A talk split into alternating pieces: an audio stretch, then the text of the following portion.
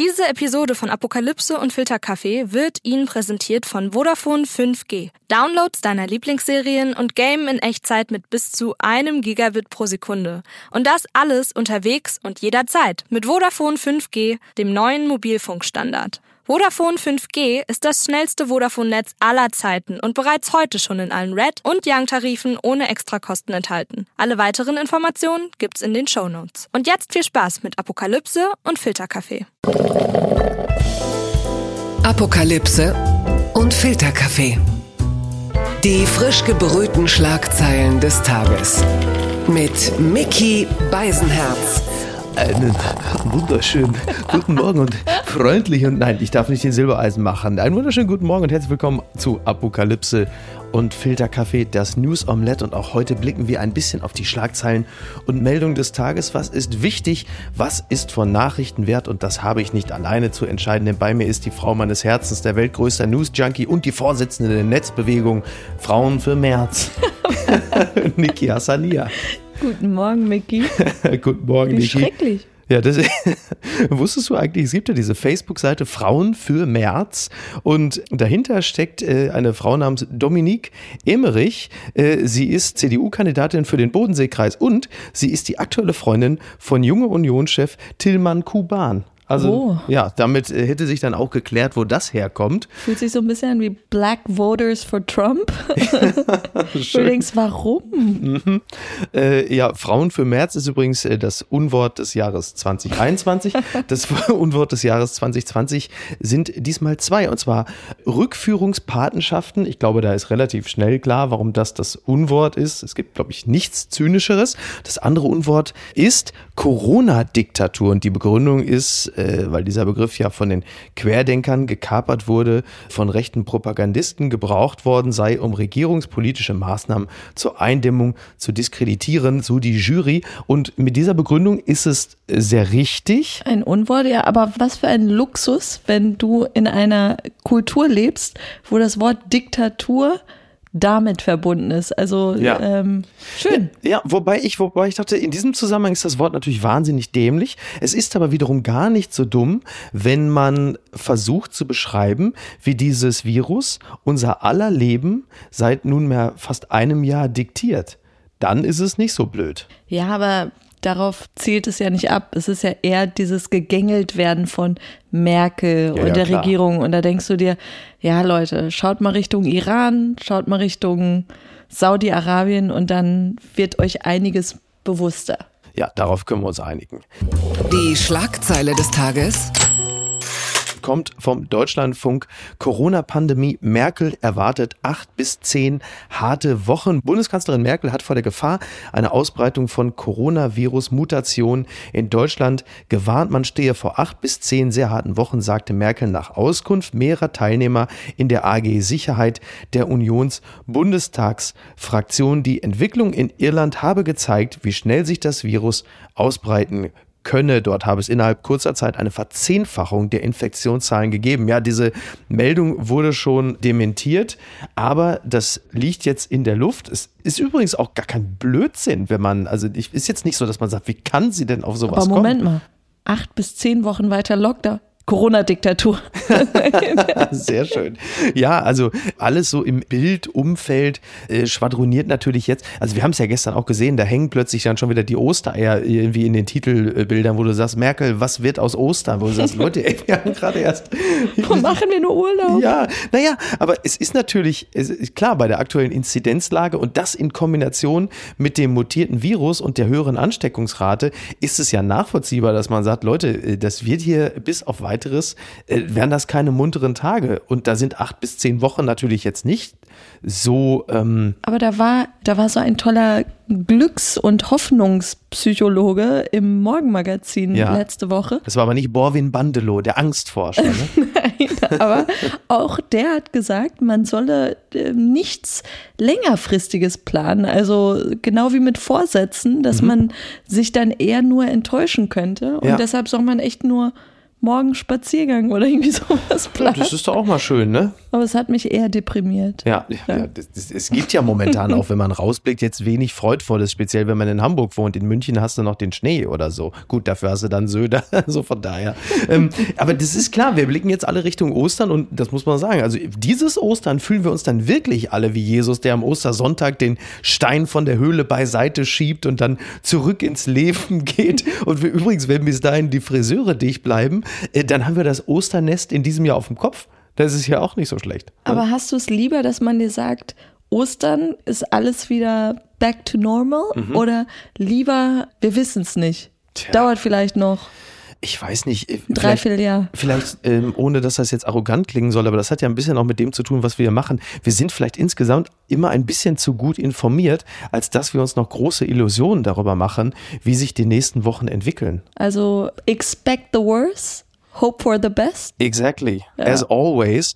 Es ist wohl so, dass es in, also erstmal muss man sagen, diese ganze Angst vor der äh, Corona-Mutation ist ja nicht unbegründet, denn in Deutschland ist die Corona-Mutation aus Südafrika jetzt auch nachgewiesen worden, also in Baden-Württemberg und in Bottrop.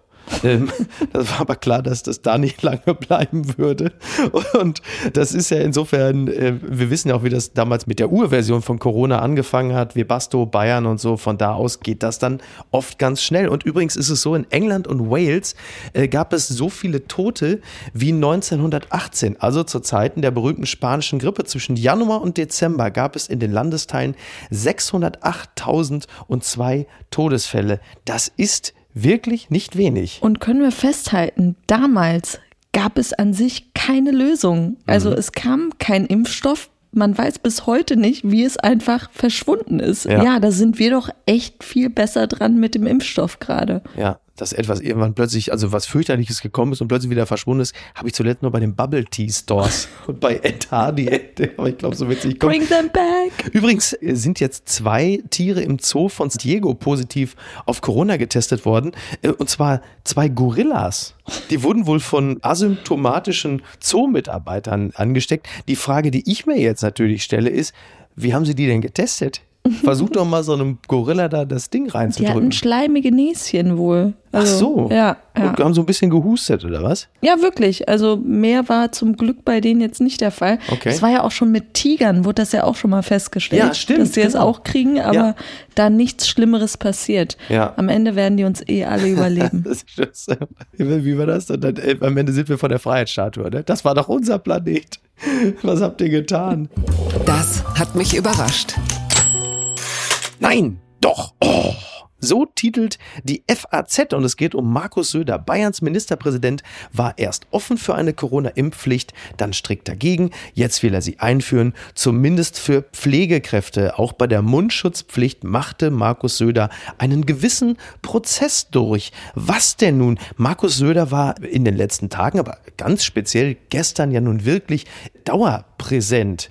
Also Erst ließ er vom Ethikrat, also hieß es, er hatte mal in Auftrag gegeben, man sollte doch mal prüfen, ob man eine Impfpflicht für bestimmte Branchen, also sprich Pfleger, nicht doch mal einführen könne. Und dann kam er ja auch noch mit der Meldung um die Ecke, dass Bayern jetzt eine FFP2-Maskenpflicht in Geschäften und beim ÖPNV einführt. Aber jetzt nochmal der, der Reihe nach, also diese Geschichte mit der Impfpflicht, da wissen wir, Jens Spahn hat sich mächtig dagegen gewehrt. Söder selber hat sich am Anfang interessiert gezeigt, dann sagte er auf keinen Fall und jetzt doch wieder. Was steckt denn dahinter? Also ich glaube, er hat zu viel gutes Feedback bekommen, was mhm. diese strenge Haltung und dieses Auftreten äh, angeht, was Schauen Corona Sie, angeht. Zügel enger anziehen. und übertreibt es jetzt. Ja. Und ich ähm, war ja vorher schon wirklich immer, ich, ich finde ihn ja echt schlimm und dachte schon, oh, es ist schrecklich, sein ganzes Gebaren, wie er auftritt, mhm. ich, ich fand es echt schlimm. Und jetzt denke ich mir nur noch, ich lehne mich zurück und lasse ihn sich einfach selbst zerstören, weil er überspannt den Bogen ja. FFP2-Masken. Also wenn der Freistaat Bayern nicht selbst alle für die Leute beschafft, good luck with that. Die Dinger sind, glaube ich, nur ein paar Stunden haltbar, nicht ja. waschbar. Also ist auch eine Kostenfrage. Genau. Also Genau. du wirst auch, du, also wenn du das nicht als Freistaat Bayern den Leuten kostenlos zur Verfügung stellst, dann wird das Ganze auch schnell eine soziale Frage. Aber Denn, es war ja jetzt schon ein Problem. Es hieß ja, Senioren ab einem gewissen Alter kriegen die Masken in Apotheken umsonst. Mhm. Und da habe ich in Hamburg, habe ich direkt schon einen Rentner miterlebt, der vor einer Apotheke durchgedreht ist, weil die sofort vergriffen waren. Ja, ja. Und Söder selber sagt, die Verfügbarkeit im Handel ist ausreichend gewährleistet, also gibt es keine Mangelware FFP2. Zitat, die Masken seien deutlich im Überfluss. Zum Teil jedenfalls vorhanden. Also es ist so quasi Södingers Maskenschwemme. wo Man sagt, ja, was denn jetzt? Und die, genau das, was du sagst, also dieser Kurs, ja, also einerseits äh, jetzt schon mal die Impfpflicht checken und dann die Masken, aber vor allen Dingen frühzeitig dieses Thema schon aufbringen, wo die Impfungen doch gerade in Deutschland erst angelaufen sind und man, man weiß doch, die Akzeptanz der Impfung wird ja auch größer, je mehr Leute geimpft sind und nachweisbar halt eben keine Schäden davon tragen. Also warum willst du jetzt schon vorzeitig, ohne Not, dieses riesige Fass aufmachen, also quasi vorzeitiger Dramenerguss bei Markus Söder, weil das ist ja, das tut ja überhaupt nicht Not. Also was soll das? Und dann diese, aus dieser Position der Stärke und des Zügelanziehens, man weiß ja, nach Fest kommt ab. So. Und das gilt natürlich auch genau das, was du gesagt hast. Es ist so einer wie, dem einer flitzen geht beim Zügel anziehen und der sich später selber mit dem Gürtel stranguliert. Ja, ja, vor allem denkst du dir auch, äh, versucht er sich jetzt am Ende doch als Kanzlerkandidat in Position zu bringen, weil, also für mich war das die tiefste Beleidigung oder das größte Treten in Richtung äh, Jens Spahn, der ja echt immer wieder auch gesagt hat, keine Impfpflicht, nur die Leute aufklären. Und jetzt kommt er um die Ecke und sagt, Pfleger sollten.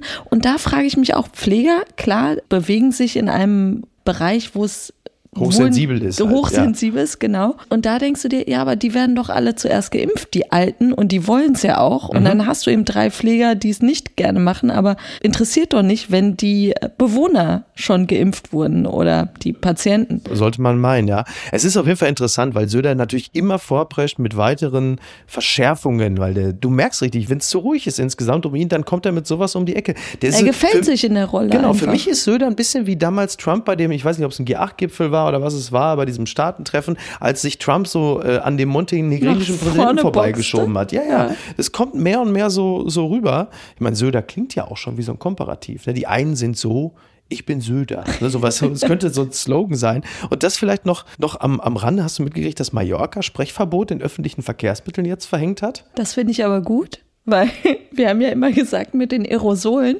Und da habe ich mir wirklich gedacht, in der U-Bahn, wenn da jemand zwar mit Maske, aber telefoniert hat am Handy, dachte ich mir so, halt die Schnauze, Alter, du aerosolst uns hier gerade alle voll. Absolut. Dasselbe Problem habe ich übrigens, wenn ich im Supermarkt oder so, wenn die Kassierin mit mir Smalltalk macht und ich natürlich auch freundlich zurück Smalltalke, Ja. dann denke ich mir aber, sollte ich lieber die Fresse halten? Denken sich alle hier drumherum halt die Fresse? War nicht mit dem Fahrer sprechen damals schon so eine ganz frühe äh?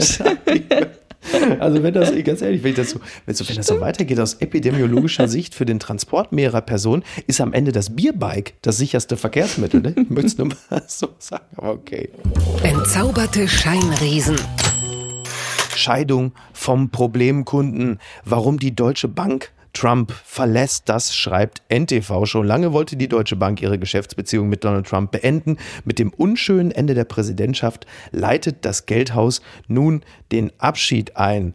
Ja, diese Beziehung währt ja schon seit einiger Zeit, ist allerdings jetzt auch nicht so besonders äh, fruchtbar, speziell auch für die Deutsche Bank, für die es jetzt auch nicht so wahnsinnig viele positive Meldungen in den letzten Jahren gab. Es ist wohl so, ähm, die Deutsche Bank hat in 18 Jahren bis zum Beginn der Präsidentschaft Trump rund 2 Milliarden Dollar an Krediten gegeben haben. So, es ist damit der größte Kreditgeber von Donald Trump und Trump hat jetzt wohl äh, Schulden in Höhe von 421 Millionen Dollar. Das ist, äh, ist nicht gerade wenig. Ja, vor allem viele trennen sich, auch Coca-Cola und andere Firmen, die zwar an beide Parteien gespendet haben immer, aber sie wollen jetzt keinem der Republikaner mehr Geld spenden, die immer noch an der Seite Trumps festhalten. Und da denke ich mir, schön, weil sowas tut ihm natürlich am meisten weh. Aber am schlimmsten wird für Trump sein, dass das äh, Golf Championship nicht mehr auf einen seiner Anlagen stattfinden wird und die sich von ihm distanzieren. Also äh, Golf. Jeder weiß, Trump, während Biden immer mehr an Stimmen gewonnen hat in der Wahlnacht, war er ja einfach golfen. Und äh, sowas tut ihm weh. Ja, ja, und die total. werden wahrscheinlich von ihm dann auch demnächst verklagt werden. Ja. Aber es ist, finde ich, fand ich einen guten Move. Naja, weil, weil Trump und auch Melania Trump sind ja jetzt wirklich Paare. Ja. Sie können nicht zurück nach New York, in ihr geliebtes New York. Es wird sowieso insgesamt schwer. Äh, wo, wo sollen die hin? Der, der Trump wird jetzt quasi so aus der amerikanischen Gesellschaft, aus der Öffentlichkeit so weggewendelt. mit so Ne? Pixeln, Ja, mit wie so bei Pixel- DSDS. ja, so Gefühl, ne? Und es wird auch immer härter für Trump, denn jetzt hat Olaf Scholz auch den Rücktritt von Donald Trump äh, gefordert, also äh, gestern, Oha. ja. Also wenn, wenn Olaf Scholz weiter so zügig auf die Nachrichtenlage reagiert, dann fordert er womöglich morgen die Absetzung von Markus Lanz als Wetten das Moderator. Das ich finde übrigens wirklich, also dass Trump bei Twitter gelöscht wurde, Mhm. das Schönste finde ich wirklich ist, dass ich nie wieder die Antworten deutscher Politiker auf irgendwelche Oh Trump-Tweets lesen Ja. muss. Stegner und Ralf Lauterbach Stegner dann noch in Welt. falschem, äh, lass mal einen Karl Lauterbach, wo du weißt, ich bin jetzt einer von. Aber nein, aber ja, Ralf Stegner dann noch in falschem Englisch. Ganz fürchterlich. Ganz fürchterlich, wo du gerade von, von Twitter und Trump gesprochen hast. Es ist ja wohl so, dass ein Twitter-Nutzer Donald Trumps Szene aus Kevin alleine New York gelöscht hat auf äh, vielfachen Wunsch und da gab es dann ungefähr 90.000 User, die dann gesagt haben, äh, fantastisch, dass er da so rausge, auch so ein bisschen, ja, so, auch, auch so rausgewendelt wurde. Ausradiert Und in aus der dem Sze- Leben. Und in der Szene ist es ja wohl so, dass Macaulay Culkin Donald Trump eigentlich nur nach dem Weg zur Lobby fragt und Donald Trump ihm sagt, da geht's zur Lobby. Ich persönlich sage, das darfst du nicht machen. Das rausschneiden. Das ist womöglich die einzige Filmaufnahme, die eine Nicht-Falschaussage von Donald Trump dokumentiert hat. Und vor allem, ja, inhaltlich. Ja, das Hotel gehörte ihm, glaube ich, zum Zeitpunkt, oder? Das Ja. Plaza Ja, in ja. New York. Ja. Ja. das ist natürlich albern. Es ist halt auch ein Signum der Zeit, dass man sich dann an solchen kleinen Dingen äh, befriedigt. Auch die Ähm, Tatsache, dass Twitter ihn jetzt geblockt hat, also auch wieder ein, ein schönes Signal, aber dann müssten sie es konsequent durchziehen bei jedem shitty iranischen Ayatollah und Co. Und das schaffen sie nicht. Dafür gibt es viel zu viele Bad Actors und ähm, das können sie nicht. Und da wäre ich dann eher dafür, lasst ihn weiter seinen Mist erzählen. Und damit bringst du uns natürlich perfekt zur nächsten Rubrik. Twitter. 280 Zeichen Wahnsinn. Twitter und Facebook sperren Trump. Ein Anschlag auf die Meinungsfreiheit, fragt der Tagesspiegel. Die Sperrung der Social-Media-Accounts von Donald Trump ist ein tiefer Einschnitt in die Geschichte der digitalen Kommunikation. Es geschieht nicht so oft, dass Bundeskanzlerin Angela Merkel, der russische Oppositionspolitiker Nawalny, das Wall Street Journal und die amerikanischen Fans von Donald Trump einer Meinung sind. Die Sperrung des Accounts von Trump ist falsch. Frage, ist es falsch? Ich finde schon. Ich, ich bin der Ansicht, dass das Einzige, was man aus der Nummer mit Trump und dem Sturm auf dem Kapitol lernen sollte, ist, dass man diese Übergangsphase von neuer Präsident wurde gewählt zu, oder beziehungsweise diese lame duck Phase, in der Trump gerade ist, die sollte man echt verkürzen. Also, dass, dass so ein Irrer noch über zwei Monate die Chance hat, den Zugriff auf den atomaren Button und sonst was, da denke ich mir, uff, Ja. aber dass er weiter über Twitter seinen Mist tweeten darf, das soll er doch machen. Ja, ich bin auch tatsächlich eher für kuratiertes Twittern, wie es zuletzt gelaufen ist, dass es entsprechende Warnhinweise gibt. Äh, Das ist möglicherweise falsch. Wenn Sie äh, akkurate Informationen haben wollen, folgen Sie diesem Link. Also, dass man schon das Ganze ein bisschen begleitet. Ich halte es auch grundsätzlich nicht für falsch, dass man bestimmte Tweets löscht, aber den Account komplett zu sperren, empfinde ich für falsch in Anbetracht der Gravität dieser Person, was die äh, Geschichte angeht.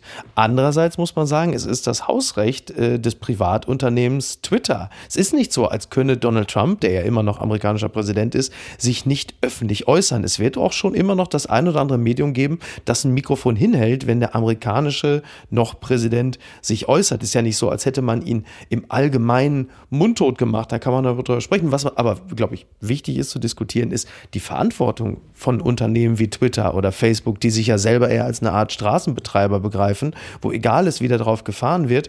Aber sie sind ja letzten Endes Verlags- und Medienhäuser, die ja schließlich auch mit ihrer Reichweite Geld verdienen und spätestens dann ja auch eine gewisse Sorgfaltspflicht haben. Ja, und ich bin immer dafür, ähm, die Leute sind mündig und wenn du ihn einfach stumm schaltest, dann gibst du den ganzen Trump-Fans und, und all denjenigen noch mal mehr Futter. Und da sage ich mir, lasst den doch existieren. Informiert einfach besser. Ja. Also die andere Seite sollte besser informiert sein, weil es hat echt so was Hilfloses, jemanden den Ton abzudrehen oder ihn zu verpixeln. Fun Fact des Tages kommt von Julius Betschka vom Tagesspiegel, äh, einer meiner Lieblingsjournalisten bei Twitter. Ich lese ihn wahnsinnig gern, große Empfehlung. Äh, der schrieb gestern Abend, es geht um Berlin und die 200er-Inzidenz, die ja sehr wichtig ist, was die 15 Kilometer Bewegungsradius außerhalb Berlins angeht. Er schrieb, tritt die 15 Kilometer Regel in Kraft, sind auch sämtliche Flugreisen aus Berlin verboten, außer wenn sie den definierten Ausnahmen, unter anderem Arbeit, Verwaltungstermine, Ärzte, Pflegedien, Urlaubsreisen wären damit generell verboten. Und das, naja, aber ich habe wirklich gedacht, ja klar, weil wir denken ja immer nur an diese Autofahrten, mal irgendwie zu einem Bekannten oder so. Aber das natürlich ist so ziemlich jede Flugreise mehr als 15 Kilometer. Und das fand ich schon beeindruckend. Moment, Moment. Heißt das, Dubai fällt flach? Zumindest von Berlin aus. Ähm, nein, aber hattest du das auf dem, auf dem Schirm? Ich nicht. Habe das nicht so gesehen. Ich dachte, ja klar, stimmt. Ja. Ist übrigens interessant, weil dann könnte, wenn Berlin die 200er-Inzidenz überschreitet, was wird aus Lauterbach und Lanz? So. glaub, und der Merz hat eine Zweitwohnung. ja, ja, Merz und Laschet wollen da ja in dieser Woche auch noch zu Lanz. Ich glaube, heute Abend ist einer von den beiden sogar da, weil ja jetzt der CDU-Parteivorsitz geklärt wird. Äh, ich, das kann man vielleicht als berufliche Reise deklarieren, wenn man Parteivorsitzender werden will, weil es ein werblicher Auftritt sein mag. Aber einfach ist es nicht. Aber diese 15-Kilometer-Regelung, mhm. die wurde doch auch von vielen Bundesländern erst gar nicht angenommen. Aber von Berlin schon. Soll ich damit sagen, wer ist Rest in Peace Berlin? Übrigens, äh, das noch angemerkt, weil ab 200 greift diese Regel. Also Berlin lag gestern Abend bei 199,9. Gucken mal, wer da spricht. Offener Brief an DFB. Friseurverband kritisiert gestylte Bundesliga-Profis. Das schreibt T-Online. Die Fußballprofis stehen jedes Wochenende auf dem Platz. Auch die Haare der Topstars sitzen dabei. Und das trotz Lockdown. Daher hat sich der Friseurverband nun beim DFB beschwert mit deutlichen Worten. Der Unmut, Zitat, gegenüber topgestylten Fußballern und in der Folge Kunden anrufen, die zu Schwarzarbeit und Regelverstößen wie Hausbesuchen überreden wollen, wächst, heißt es in dem Schreiben frisch frisierte Fußballstars setzten eine gesamte Branche unter Druck. Aber es ist ja tatsächlich so, das letzte Mal, dass akkurat geschorene Frisuren so verdächtig waren, das war, glaube ich, bei Thilo Mischkes Nazi-Doku. Ähm, es ist ja, da denkt ja kein Mensch dran. Aber klar. Also ja, wobei für mich in dem Moment auch wieder dieses typische, ja, Neiddebatte, ja, dieses Warum die? Warum die, warum wir nicht? Mhm. Und du denkst dir, das sind Fußballspieler. Wir haben alle akzeptiert, dass sie ein besseres Leben als wir führen. Äh, wollen wir uns wirklich jetzt noch über deren Frisuren streiten? Das ist ja, vor allem, wenn die Frisuren wegfallen, dann brechen denen ja 70 Prozent der Lebensgestaltung weg. Da bleibt ja noch die Playstation. Welche WM war das, wo David Beckham ständig eine neue Frisur hatte? Na, eigentlich jede, oder? War das? Ja, nee, also es war 2002, glaube ich. Aber das war doch so. Ronaldo Peak. auch. Ronaldo ja. ist doch bei einer EM oder WM, ist er in der Halbzeitpause mit einer anderen Frisur, ist er wieder rausgekommen. Nur bei Ronaldo muss man fairerweise sagen, steht der Fußball doch auch noch ein bisschen im Vordergrund. Das also, würde ich ihm gerne lassen. Ich vermisse diese Tage. Das gibt's doch gar nicht. Ausgangssperre in Quebec. Kanadierin führt Mann an der Leine aus. Eine Frau in Kanada wollte die Corona-Ausgangssperre umgehen mit einer unkonventionellen Lösung. Sie lief mit ihrem Partner an einer Leine durch die Stadt, schreibt der Spiegel. Sie ja, hat sich damit übrigens auch ein sattes Bußgeld eingehandelt. Die ist halt äh, nach 20 Uhr im Freien gewesen und hat dann ihren Partner an der Leine geführt. Auf ihren Verstoß gegen die Ausgangssperre angesprochen, habe die Frau mit ernster Miene erwidert, sie gehe Gassi mit ihrem Hund. diese tollen Ausreden. Erstmal möchte ich anmerken, Quebec, da wird es um diese Zeit wirklich arschkalt. Ich, ja. Dieser arme Mann, ich ja. weiß nicht, wie er angezogen war. Und dann finde ich diese Ausreden generell so toll. Irgendwann hatte ich nämlich auch mal gelesen, irgendjemand wurde mit dem Handy erwischt am Steuer, Polizei fragt, ja, sie haben telefoniert und sie sagte, es war kein Handy, das war ein Kinderpingui. und sie hat damals ja auch immer so damit geworben Stimmt. von Kinderpingui im Handyformat. Ja. Dann dachte ich mir, das ist eine clevere Frau. Als Polizist hätte ich gesagt, You go, girl. Vor allem Mann an der Leine rumführt. In Berlin ist man so regelmäßig zum KitKat Club gegangen. So, ist ja nichts Ungewöhnliches. Gut, so geht man heute dann da zur Teststation. So ändern sich die Zeiten. Oh boy. Papala Paparazzi. DWDL, der Mediendienst, schreibt, Termin steht, Hirschhausens Impfdoku läuft im Februar. Im ersten, der öffentlich-rechtliche Sender zeigt, Hirschhausen wird Proband. Am 1. Februar um 20.15 Uhr der Arzt und Wissenschaftsjournalist Dr.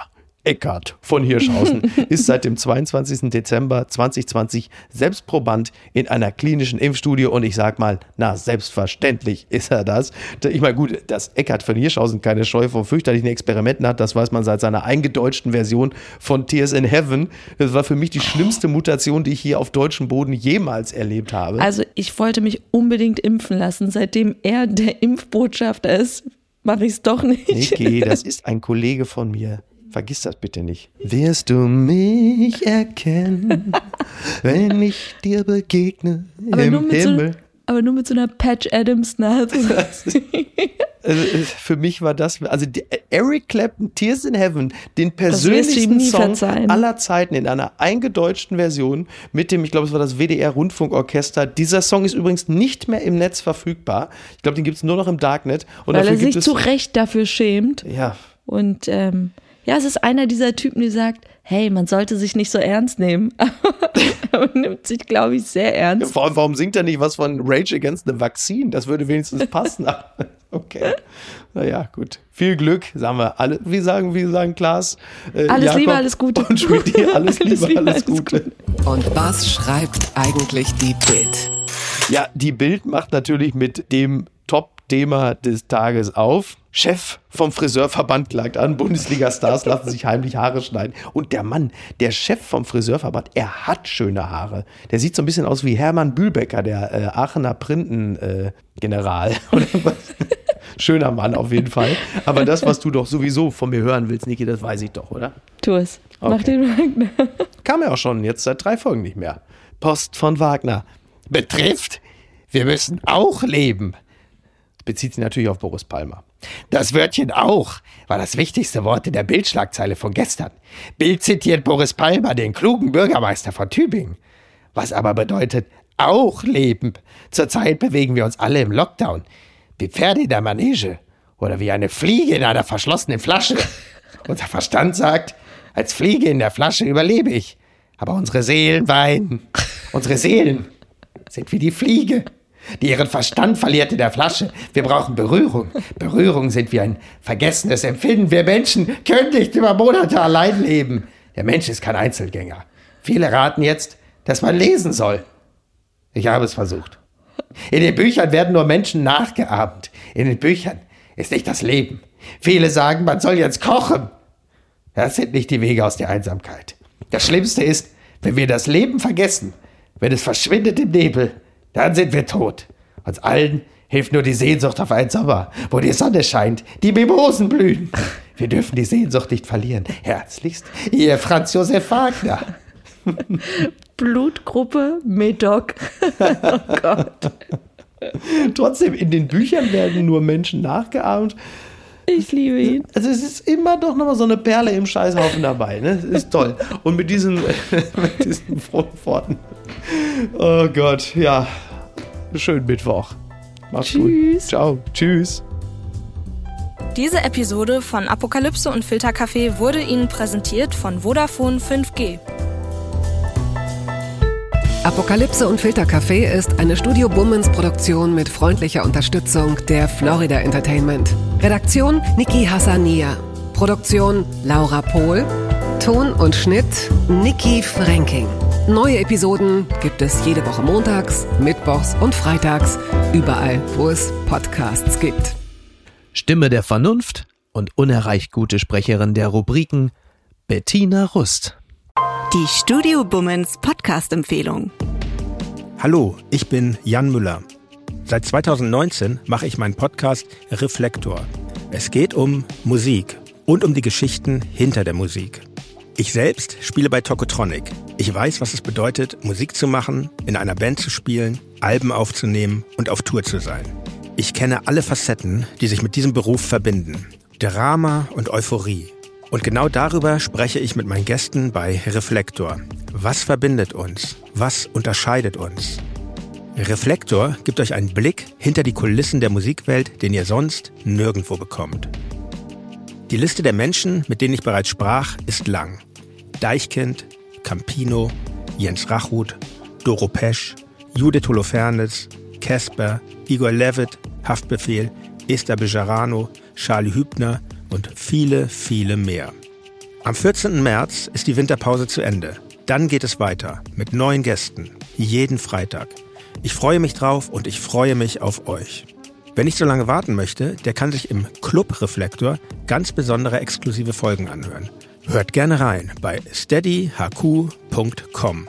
Music is a healing force of the universe. Reflektor, der Musikpodcast. Wir hören uns ab dem 14. März. Euer Jan Müller.